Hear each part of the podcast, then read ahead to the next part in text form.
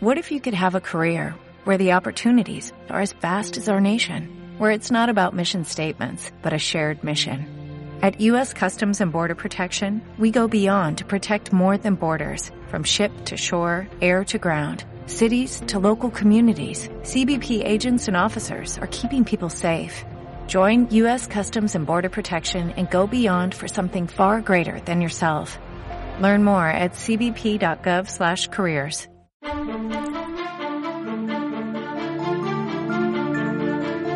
Estás escuchando Historias de Droids and Druids, donde narramos y radioficcionamos relatos de la revista y otras historias. Hoy traemos el relato Los niños verán, escrito por Marla Hectic y narrado por Inés Galeano, Mariado Martínez y Tony Avellano.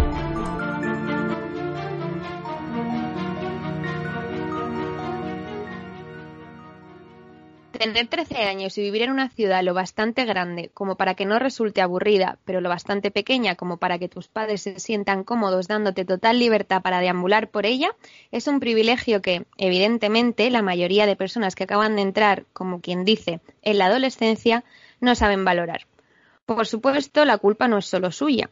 Después de todo, no hay nada peor que puedas hacer para tratar de conseguir que una criatura de esa edad acepte tu punto de vista que recordarle lo afortunada que es. Algo así le pasaba al muchacho que respondía al nombre de Steve Santiago, cuya mayor afición era encontrar dónde estaban los límites de aquella supuesta permisividad dada por sus dos madres mientras se dedicaba a buscar gatos callejeros y asegurarse de que no estaban heridos por alguno de los vándalos con los que, por desgracia, compartía especie. Aquel día en particular, Steve había llegado a la Casa Roja. No es que la casa fuera carmesí, ni mucho menos, de hecho, era una aburrida casa prefabricada que hacía años había servido de hogar a un grupo de refugiados cuyo pasado nadie sabía, pero por el que tampoco habían preguntado, guiados por los más básicos modales. Sin embargo, muchas cosas habían pasado desde entonces, entre ellas el propio Steve, aunque él no era importante en la historia de la Casa Roja, o al menos no todavía. No, los eventos relevantes con respecto a la improvisada y poco agraciada edificación a las afueras de la ciudad eran lo suficientemente oscuros a la par que conocidos como para que estuviera en boca de toda su población, deformándose y contorsionándose más y más conforme el tiempo y las generaciones, cada vez más lejanas a las que había sido contemporánea de la mutada historia, tomaban el relevo. De hecho, los únicos detalles en los que todos coincidían y por desgracia al menos dos veces cada lustro eran recordados, eran en que si tenías tan poco amor propio como para atravesar su puerta, habiendo aún solo en el cielo, lo cual en realidad es en cualquier momento esté o no visible en ese momento desde la localización de la Casa Roja, jamás saldrías, dejando tras de ti un único reguero de sangre que bañaría las aceras cercanas llenándolo todo con su olor metálico. O peor, saldrías, y ni tú serías consciente de si sigues siendo para mal o peor, Steve estaba en ese momento de su vida en el que el panorama de perder su tú actual tampoco parecía algo tan negativo. Además, el chico era un curioso terminal. Era una mala combinación. Lo sabía y estaba orgulloso de ello. Por ello, aquella tarde, mientras el sol seguía siendo visible gracias a la rotación de la Tierra, Steve acarició por última vez a Azi, uno de sus gatos callejeros favoritos, que solía seguirle como el fiel compañero que no había encontrado entre humanos de su edad y entró en la Casa Roja, tan temeroso como temerario. ¿Pero qué?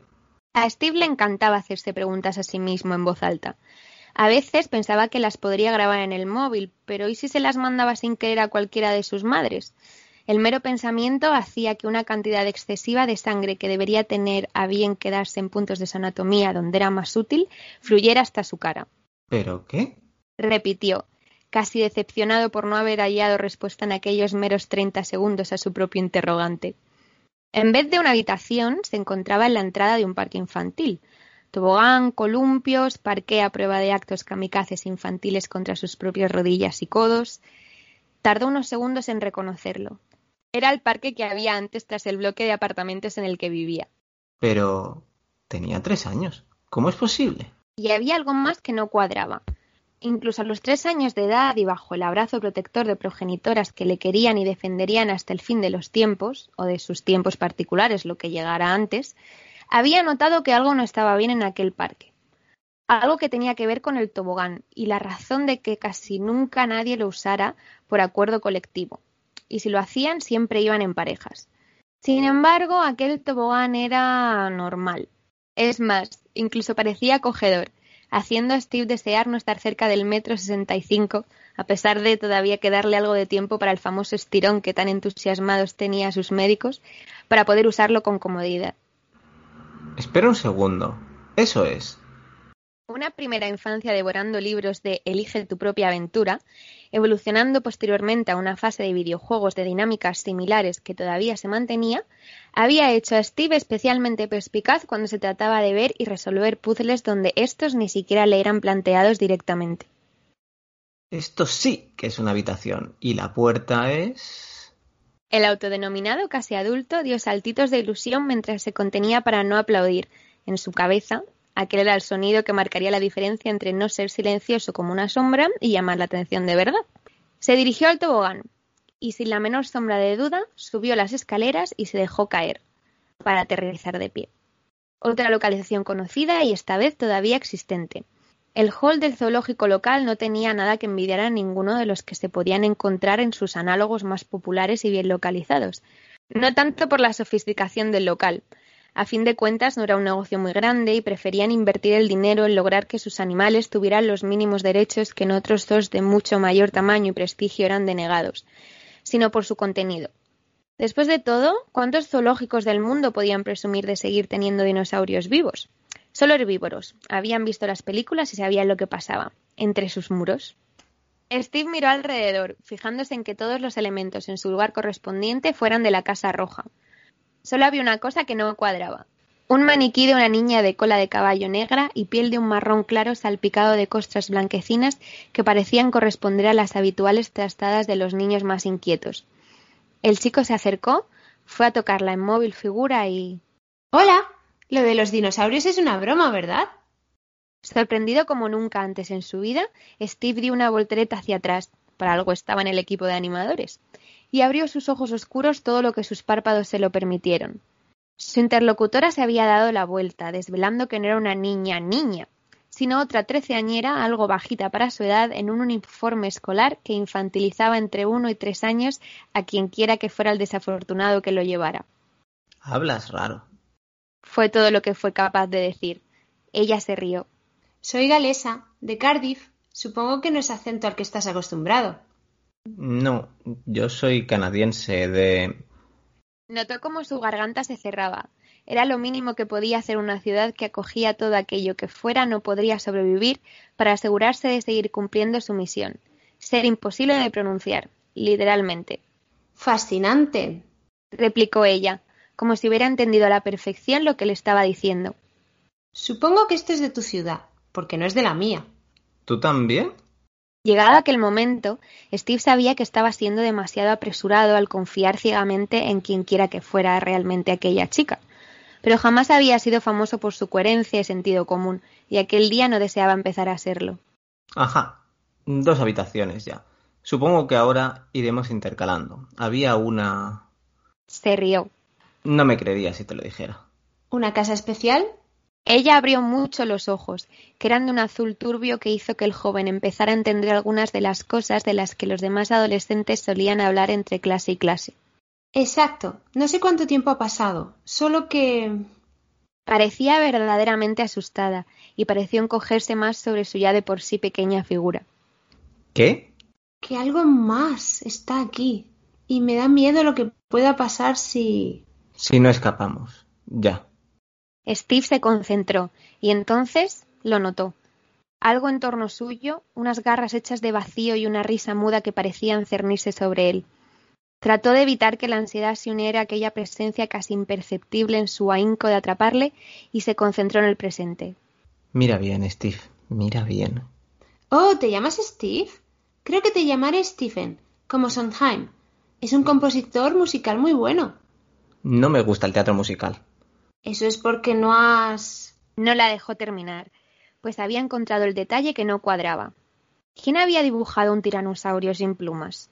Y no solo eso, cada vez que centraba más la vista en el panel que daba el contexto a todos los dinosaurios, Juraría que la imagen iba variando, volviéndose cada vez menos correcta, más normal, según los estándares de muchos. Notó un escalofrío, y con el egocentrismo que solo se puede esperar de alguien de tan corta edad, un nuevo pensamiento invadió su cabeza. Esta vez sí que fue consciente cuando abandonó su boca. ¿Y si los cambios aquí ocurren en nuestras ciudades y solo si nosotros abandonamos las habitaciones se previene su permanencia? La chica pareció considerarlo un segundo, más seria por momentos. Tiene sentido. ¿Es el cartel? Lo estabas mirando muy fijamente. Lo es. Pues vamos. Antes de encaminarse hacia el mismo, volvió a clavar su mirada en él. Por cierto, soy Erika, con C. Guay. Ella alzó una ceja. ¿No me vas a poner un mote gracioso? No. Erika con C. Mola. Sobre todo el con C. La miró con picardía. Me gustas. Las siguientes habitaciones siguieron un formato similar. La biblioteca donde tan solo podías sacar libros si estos querían ser sacados. La clínica donde los animales mutados para experimentos genéticos de diversos gobiernos eran tratados hasta que conseguían sentirse algo más allá de las máquinas de matar que les habían inculcado que debían ser, una tras otra. La compañía de Erika con C era más que agradecida. Ninguno de los dos sabría decir cuánto tiempo llevaban vagando por aquellas versiones cuasi espejo de la realidad, pero sí que había sido el suficiente como para saber ya más que lo básico sobre los gustos del otro, y verse en posición de contar verdades ocultas e incómodas si llegaba la situación. Y también para comenzar a sentir algo que, si bien mucha gente suele sentir más de una vez a lo largo de su existencia, en este o cualquier otro planeta solo vas a sentir por primera vez en una ocasión. Se habían acostumbrado a aquella rutina. Entrar en la habitación, considerar cómo desde su raleza y anormal silencio todo parecía en orden, y luego detectar el creciente fallo y atravesarlo, fuera lo que fuera, para ir a parar a otra localización de lo que habían decidido visualizar como un kilométrico laberinto. Hasta aquel dormitorio. Era el dormitorio de un niño pequeño, no más de seis años, ni un solo objeto en su sitio. Lo único raro, una gallina verde picoteando al piste distraídamente. No es mío, replicó Steve, antes incluso de que Erika pudiera mirar bien a su alrededor. ¿Seguro? Una nota de agobio en su voz. Tampoco era suyo. ¿Seguro de verdad? Sí, pero bueno, tampoco pasaría nada porque fuera tuyo. No, pero he visto esa cara en otra gente antes. Si no me lo quieres decir. Era mi hermano. Estaba. Le quería y ya no está. Por favor, ¿podemos dejarlo en eso? Ella se acercó y le dio la mano, más callosa de lo que él hubiera esperado, pero igualmente anticipada. Sangre, a las mejillas no, dijo sin darse cuenta, arrancándole una carcajada a su acompañante. Bien, busquemos. Recordar los detalles de una habitación en la que hace más de un lustro no has puesto un pie es difícil. Recordarlos cuando has estado activamente suprimiendo todos los recuerdos en torno a la misma es misión imposible. Por ello, Steve notó la ansiedad creciendo en su interior, esta vez incontrolable mientras miraba en torno suyo, buscando ese detalle exacto que no encajaba. Gruñó. Estaba dispuesto a jurar que varios objetos habían empezado a distorsionarse para luego volver a su estado original en varias ocasiones, como si se dieran cuenta de la escasa impresión que habían causado en el joven. Mientras, Erika parecía igualmente angustiada.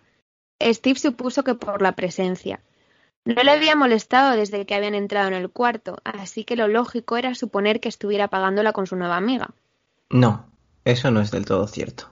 Erika le miró, confusa y con la voz ligeramente quebrada. ¿Qué pasa? No he dejado de notar la presencia al entrar en la habitación. Ha sido al decir que no era de mi mundo. No, no ha sido ahí. El chico no tenía claro si se trataba de su habitual autoverborrea o si de verdad quería, si de verdad debía hablar de ello con Erika. Oh, Dios, de perdidos al río. Ha sido cuando he empezado a hablar de cómo podría ser tuya. Porque no hemos pasado ninguna tuya, ¿verdad? Yo, antes del zoo, en el parque, no sentí la presencia. La tuviste que nombrar. Y tú, la Casa Roja, tú no. La cara de Erika cambió.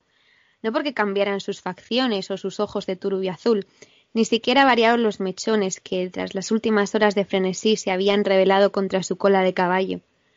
Cambió porque las comisuras de sus labios subieron irregularmente, componiendo una expresión a medio camino entre una sonrisa sardónica y una mueca de hastío. No, yo no. Chasqueó los dedos y aparecieron en ninguna parte. Mira, Stephen.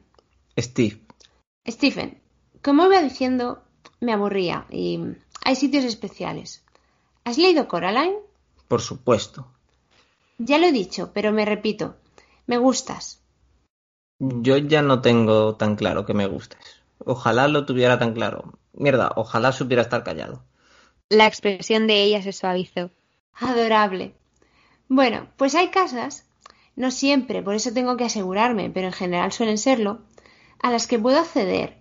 Y mientras haya alguien dentro, puedo sustituir la casa. ¿Qué? Nada que pudieras entender. Se rió. En realidad, tengo trece años y me aburro mucho. No es nada que yo pueda entender. La cosa es, en vez de dejar que un lugar maldito te consuma, me meto en tu mente y te ayudo a proyectar sitios que conozcas.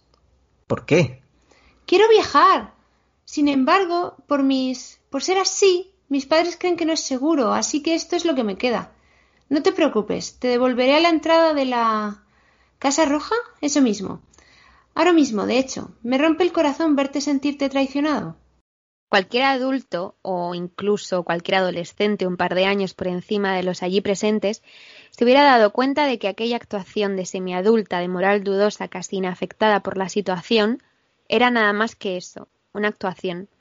Que en realidad Erika no era más que una niña asustada que quería conocer el mundo y había sido dotada de las herramientas que se lo impedían y concedían simultáneamente. Sin embargo, allí no había ninguno de aquellos adultos, o pseudoadultos, solo dos casi niños, ambos solitarios y heridos en distintas maneras. Al menos ¿Eres de verdad de Cardiff? No se bromea con esas cosas. Ya, solo con todo lo demás. Exacto. Vuelve a casa sano y salvo, Stephen. Con un exageradamente teatral chasquido, Erika desapareció de la vida de Steve. Los años pasaron y, por mucho que le doliera que fuera cierto, la recomendación de Erika con C, si es que ese era su nombre, por lo que él respectaba igual era Erika con K, caló en Steve. Ahora estaba listo para estudiar teatro en Londres, tras atravesar el océano y jurar y perjurar en sus madres que intentaría llamar todos los días, intentando que solo la mitad de ellas estropearan su horario de sueño. Sabía lo mucho que ambas se preocupaban por sus estudios. Una de sus compañeras de piso le sonrió con cara de circunstancias, sacándole de sus pensamientos. Tenía la piel blanca como la porcelana, haciendo que el color que acababa de aparecer en sus mejillas fuera extremadamente llamativo. ¿Qué pasa? Em, mi hermana es un poco especial. No todo el mundo la aguanta y está de camino. Espero que no te importe. Steve sonrió con total sinceridad y una buena carga de entusiasmo. Por supuesto que no. Justo cuando iba a añadir que todo lo especial le fascinaba, incluso cuando le manipulaban una casa encantada, el timbre sonó. Mi hermana. Tranquila, voy. Casi se desmayó. Seguía siendo bajita, pero bajo estándares adultos, no infantiles, su cola de caballo había sido sustituida por el pelo corto lleno de mechones multicolor. Los rasgos habían madurado, las cicatrices de las trastadas infantiles habían desaparecido. Pero los ojos, los ojos eran idénticos. ¡Hey, Stephen!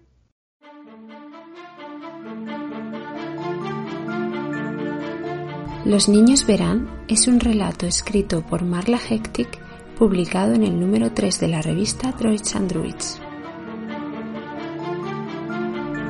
Y para escuchar más historias, síguenos en arroba droids en Twitter, Instagram y en druidsandruids.com.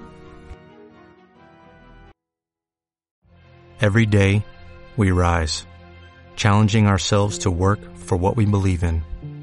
At U.S. Border Patrol, protecting our borders is more than a job. It's a calling. Agents answer the call working together to keep our country and communities safe. If you are ready for a new mission, join U.S. Border Patrol and go beyond. Learn more at cbp.gov/careers.